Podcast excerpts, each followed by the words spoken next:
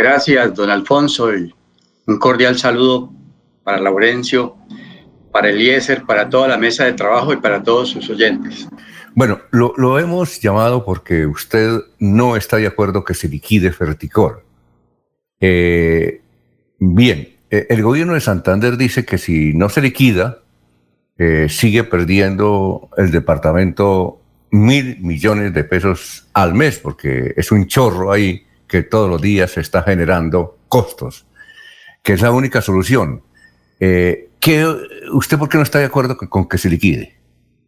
No estoy de acuerdo porque Fertilizantes de Colombia, Ferticol, fue una empresa que no le costó nada al departamento.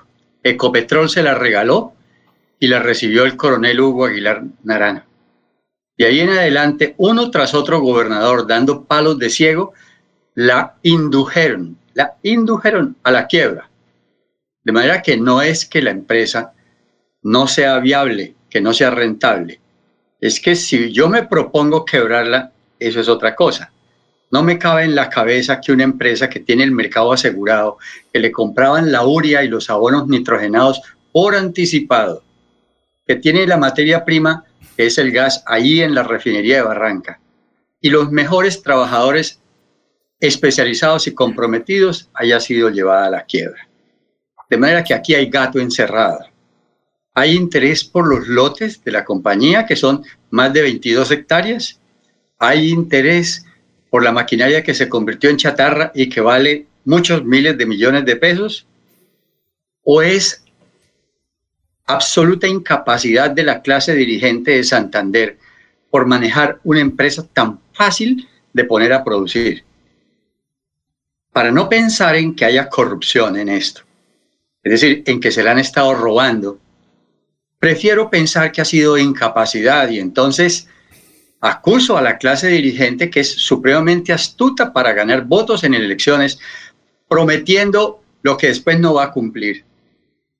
Repartiendo plata, repartiendo mercados, repartiendo tejas de zinc, pero luego es absolutamente torpe para gobernar, como en este caso con la planta de fertilizantes de, de Colombia, que es propiedad casi absoluta de la gobernación de Santander. Eh, doctor Leonidas, eh, también se dice que Ecopetrol es una gran responsable, que cuando hace años, 40 años, necesitaba crear una empresa, la creó y luego la dejó desamparada. ¿Qué opina al respecto? Mire, Alfonso, eh, eso me, eso me cuesta un poquito creerlo, porque es que el actual gerente y el actual gobernador para responsabilizar a alguien y lavarse las manos, le han echado la culpa o a Didier Taveria o a Ecopetrol. Resulta que Ecopetrol, el gran daño que le hizo a Santander fue regalarle semejante empresa con esos terrenos, con tecnología italiana, con una maquinaria funcionando y produciendo utilidades. Eso no es responsabilidad para Ecopetrol. Otra cosa es que ahora se le quieren digar a Ecopetrol que son los responsables por, por la quiebra. No, cuando Ecopetrol le entregó la empresa al coronel Hugo Aguilar, la empresa estaba produciendo. Aquí la responsabilidad es una responsabilidad de tipo político, más que de tipo administrativo, económico y jurídico. Es la responsabilidad política es la clase dirigente que ha venido gobernando a Santander, que son, se reduce prácticamente a dos familias. La responsable o no es la responsable de la quiebra de la segunda empresa industrial más importante de Barranca Bermeja y de haber dejado cerca de 300 trabajadores en el completo desempleo, desempleo cuando estamos hablando de reactivación económica. No me cabe en la cabeza eso. Por eso me opuse y hoy que se va a dar el tercer debate, hoy que se va a dar la estocada de gracia a esa empresa, con dolor en el corazón, le quiero decir a los santanderianos, no es momento para acabar empresas. Aquí en Santander ha habido una gran mortandad de empresas, empresas de confección como Periquita, empresas de calzado, había cientos de miles, empresas metalmecánicas y ahora Ferticol. Eh, no, podemos ir como el cangrejo. Sí. Doctor Leonidas, doctor Leonidas, eh, aquí hemos entrevistado pensionados que deberían estar pensionados por Verticol. Hemos entrevistado trabajadores. Los trabajadores están de acuerdo con usted en el sentido de que esa empresa se la han robado, ha sido mal administrada, pero dicen, nosotros queremos que la liquiden para que nos paguen. Es que la única forma que nos paguen eh, los que nos deben a las familias, nuestras familias que trabajaron durante muchos años, y la única forma, otra salida para que nos paguen y no nos sigan mamando gallo es que liquiden la empresa, porque si no la liquiden, nos siguen tomando el pelo. ¿Cuál es eh, su opinión a ese respecto? Están pensando con las ganas y los han embaucado y les han prometido eso para que se pongan del lado de la liquidación. La verdad es que va a ser supremamente difícil y podrán pasar muchos años y muchos de los pensionados se habrán muerto cuando les llegue la pensión atrasada. Hasta el momento a los trabajadores se les deben cuatro años de salarios y se les deben todas, todos los aportes a seguridad y salud. De manera que ellos, los, los, que no han recibido eso, no van a tener su pensión. Esas platicas, cuando se vendan los lotes, supuestamente, supuestamente, son prioritariamente para pagar las acreencias laborales. Y con ese cuento es que les vendieron la ilusión a los trabajadores que había que liquidarla y entonces la empresa está dividida entre un sindicato minoritario que quiere liquidarla y entre un sindicato mayoritario que no quiere que la liquide. De manera que en esto las opiniones están divididas. Igualmente en la asamblea están las opiniones divididas. Pero yendo a la experiencia de otras empresas, como por ejemplo Telecom, en donde después de liquidarla pudieron haber pasado décadas antes de que le cumplieran las acreencias laborales a sus trabajadores, pienso que en Ferticol, después de toda la mala experiencia de manejo, no hay que confiar en, las, en que se les van a pagar las acreencias laborales a las personas que les entregaron no solamente el sudor de la frente, sino su verdadera vida a esa empresa. Es que eso es lo que duele.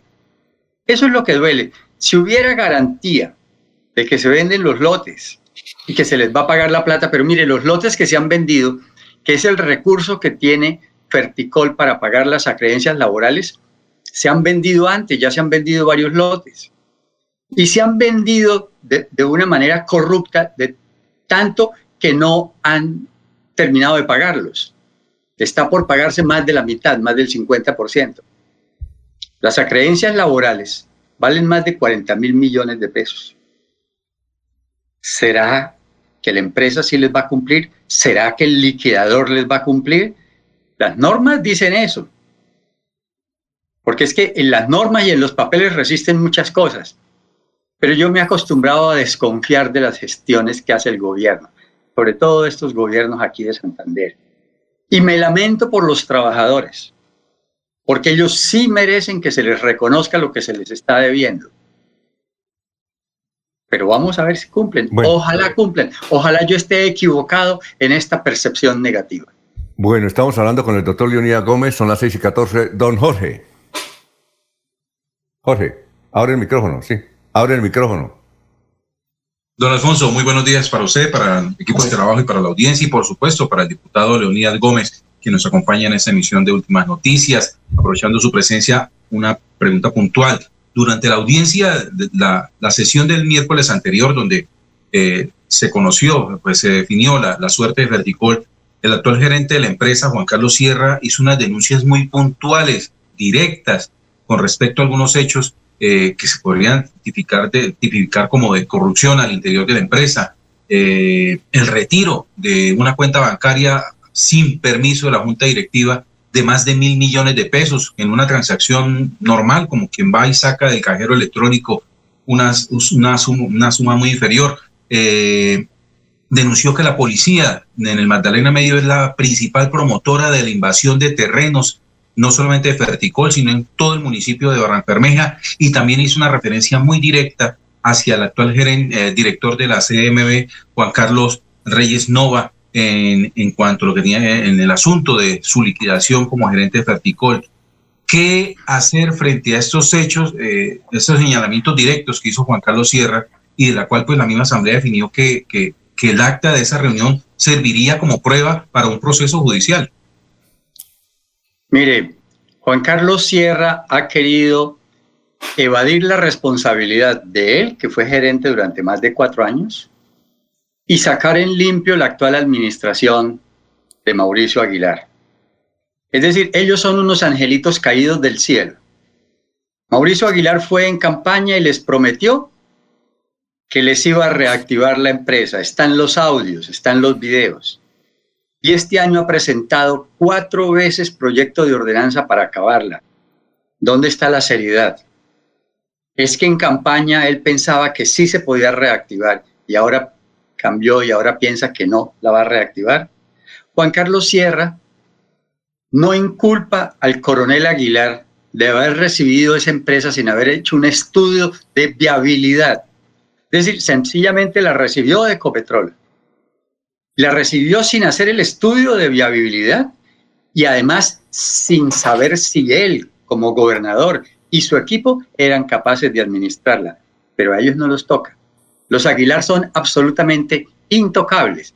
Toda la culpa, según él, la tienen exgerentes como el actual gerente de la CDMB o el exgobernador Didier Tavera. Por supuesto que ellos tienen también eh, responsabilidades y esos señalamientos que él ha hecho pues tendrán que ir a la fiscalía y producir eh, eh, destituciones, capturas, los castigos que sean necesarios. Pero ellos no son los únicos que está señalando Juan Carlos Sierra no son los únicos responsables. Esto ha sido una cadena de pecadores que han producido semejante siniestro. De manera que él no, él no diga que no. El sindicato mayoritario lo señala de ser a Juan Carlos Sierra una de las personas que más mal administraron la empresa y que más atropellos ha cometido contra ella. De manera que en estos debates, pues, cada uno tiene derecho a salvar su pellejo, pero es de una manera muy burda. Es decir, de, tres gobernadores Aguilar, el papá y dos hijos, y ninguno de ellos tuvo que ver nada con la empresa. Los que tuvieron que ver fueron los otros. Es decir, todo se hizo a espaldas de los Aguilar. Bueno, eh, Laurencio. Sí, eh, doctor Leonidas, eh, pregunta Laurencio a las 6 y 18. Laurencio. Eh, buen día, diputado. Usted es empresario con Acualagos. Por ejemplo, si un grupo de trabajadores le ganan una tutela y dicen, me tiene que pagar unas deudas pendientes, ahí qué se haría? Porque es que la situación es muy compleja. El mismo sindicato que parece ser del MOIR está vinculado desde el pasado con algunas ah, situaciones un poco complejas. Pero la decisión es que desde un juzgado dice que tiene que ser liquidada esta empresa. Entonces usted como empresario, ¿qué haría frente a esa situación que hay una orden ya y que Ecopetrol también dice que él no le suministraba los uh, combustibles requeridos porque no veía viable esa situación y se requiere billón y medio para que funcione actualmente Ferticol. Y si por aquí cerca vemos que... Eh, monómeros colombo-venezolanos se está acabando, entonces, ¿cuál es la situación real? Señor Laurencio, tal como usted lo dice, la situación es muy compleja. Cuando Ecopetrol, en un acto de generosidad, le dijo al departamento, mire, les voy a entregar una empresa productiva para que el departamento tenga una fuente de generación de recursos públicos. El gobernador Hugo Aguilar Naranjo no le preguntó a la asamblea absolutamente nada, sencillamente hizo un convenio interadministrativo con Ecopetrol y recibió la empresa. Ahora que van a liquidarla, entonces si llaman a la asamblea para que sea la asamblea la que la liquide. Y de esta manera, entonces la responsabilidad de la liquidación sea de la asamblea y la gobernación se lava las manos. Eso no debiera ser así. Eso no debiera ser así. Ahora, ¿para qué la asamblea tiene que hacer? No se imagina cuántos debates hemos hecho si ya hay una orden judicial de la Superintendencia de Sociedades de que hay que liquidarla y la Asamblea no recibió la empresa. Entonces, sencillamente el gobernador asuma su responsabilidad política y liquídela si quiere liquidarla o reactívala como queremos gran parte de los barranqueños y gran parte de los diputados. Es eso, es eso, es que las irregularidades empezaron desde el día en que la gobernación de Santander recibió una empresa altamente productiva con unos productos que les rapaban de la mano, que son esos dos, la uria y los abonos nitrogenados. Eh, finalmente, Eliezer. A don Leonidas, muy buenos días y a todos los oyentes de Melodía. Don Leonidas, en este momento, entonces, de Ferticol únicamente quedan ruinas y deudas o existe alguna posibilidad, por mínima que sea, de recuperar la producción de estos, de estos abonos, de todo lo que Ferticol le entregaba a, a Barranca, a Santander y al país? Don Eliezer, efectivamente, de Ferticol en este momento no quedan sino ruinas deudas y unos lotes muy apetecibles, porque son lotes que están calificados en el plan de ordenamiento territorial como industriales, pero que con gestión se pueden convertir en urbanos. Y ahí se pueden hacer perfectamente un, varios barrios, varios barrios, como efectivamente se hicieron barrios en lotes que eran de Ferticol. Esa es la lamentable situación después de que en la Asamblea, en la Comisión Primera, se aprobó la liquidación, pasó ayer a segundo debate y se aprobó la liquidación y seguramente hoy en tercer debate pues se va a pupitear porque ya están establecidas las mayorías gobiernistas que apoyan la intención del coronel Mauricio Aguilar de cerrar semejante empresa. Quedará sobre sus conciencias en el momento en que se necesita reactivación económica y se necesita trabajo para tantos santanderianos, el gobierno departamental se propuso, se decidió hasta que logró cerrar la empresa. Esa es la verdad. Esa es la verdad verdadera. Y hay que establecer que esto más que una responsabilidad económica, financiera y jurídica, es una responsabilidad política, porque la gobernación está siendo ejercida por un político. La Asamblea Departamental tiene representación de nueve partidos políticos y allá nos expresamos de manera política. Es decir, este es un, un problema de responsabilidad política. Se rajaron en la gobernación de Santander. Leonidas, si usted fuera el gerente de... Eh, eh, eh, doctor Leonidas, se nos acabó el tiempo y queremos que más adelante en otro programa vamos a hablar de política de su futuro político, de su movimiento. Pero por ahora, muchas gracias, doctor Lloridas, muy gentil. No, con mucho gusto, gracias a ustedes por llevarle esta inquietud a los santanderianos. Un feliz día.